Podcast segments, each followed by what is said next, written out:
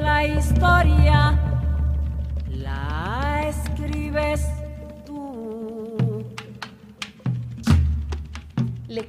número 17. Buenas noches, yo soy Paula Andrea Rivera Mondragón.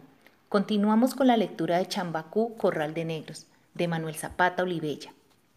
El aire seco lo advirtió desde que el barco comenzó a surcar las aguas del Caribe.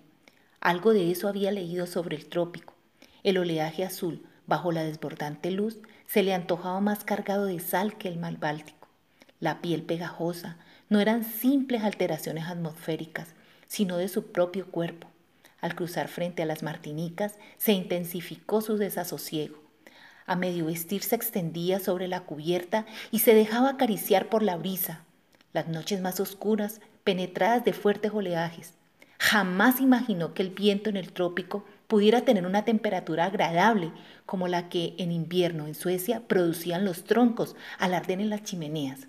Las estrellas las presentía muy cerca a su cabeza, e inconsistentemente levantaba la mano para aprisionarlas.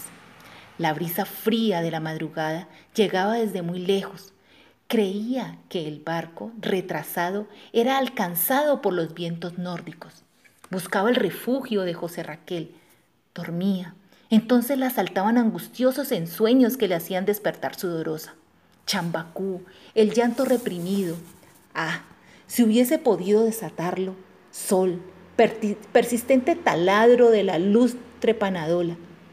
La sangre burgeante se licuaba en gotas de sudor. El olor penetrante del arenque ahumado. Creyó que era el aliento de su propia sangre extravasada, viscosa, correteando por, el, por su piel. Sorprendida advirtió que ella misma tenía el olor que brotaba de los rincones y se cuajaba sobre la superficie de las aguas empantanadas. Su infancia, la pequeña aldea donde había nacido cerca del mar. Una mañana amanecieron las playas cubiertas por millones de sardinas muertas, el aire envenenado. Adultos y niños se dieron a la tarea de sepultarlas allí mismo en la playa. ¿Por qué surgía aquel recuerdo olvidado? La brisa en vez de ahuyentar el mal olor parecía recrudecerlo.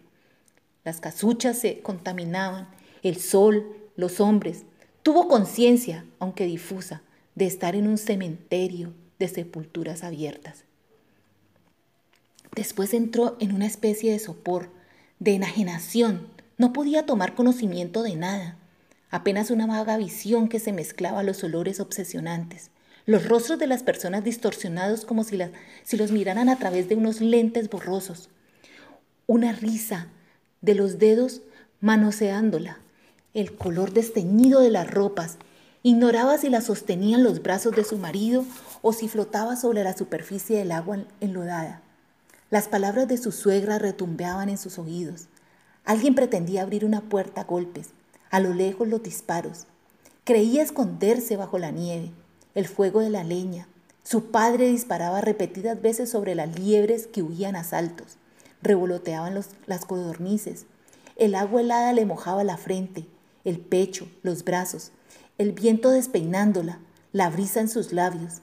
Así reía en la proa del, del bote cuando remaba en la bahía y Boris, su primo, la zarandeaba. De súbito todo se hundió en el vacío. Alguien la sumergía en una tina de agua hirviendo. Despertó.